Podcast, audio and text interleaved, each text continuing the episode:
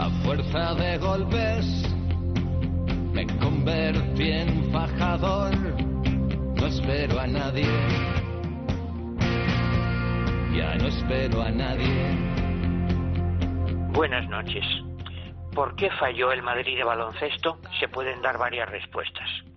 Primera, de todos los partidos el que más me ha gustado fue el de la victoria del Madrid sobre el Valencia basada en el juego de dos argentinos, el genial Campazzo y Deck un fajador.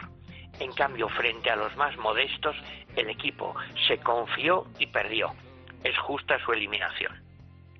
Segunda, quizá el Madrid ha acusado mucho el parón. Antes de él llevaba 12 victorias seguidas, había ganado la Copa del Rey, iba el segundo en la liga, parecía seguro clasificado para el playoff de la Eurocopa. El virus cortó la racha.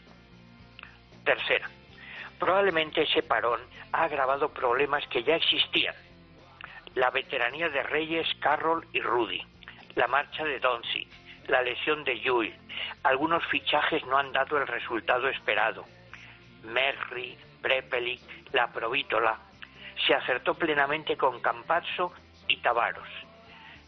Tompkins y Randolph tienen mucha clase, pero son irregulares. El equipo había apostado por la continuidad, pero este fracaso puede exigir cierta rectificación. Para seguir teniendo oportunidades en Europa necesita fichar algún tirador exterior. Podría ser algún americano que esté jugando ya en España o un joven español como Alberto Abalde que está jugando de maravilla. Como madridista he lamentado la derrota de mi equipo, pero también me alegra el éxito de los modestos Burgos y Andorra. Es bueno que el nivel general de los equipos españoles de primera división haya mejorado.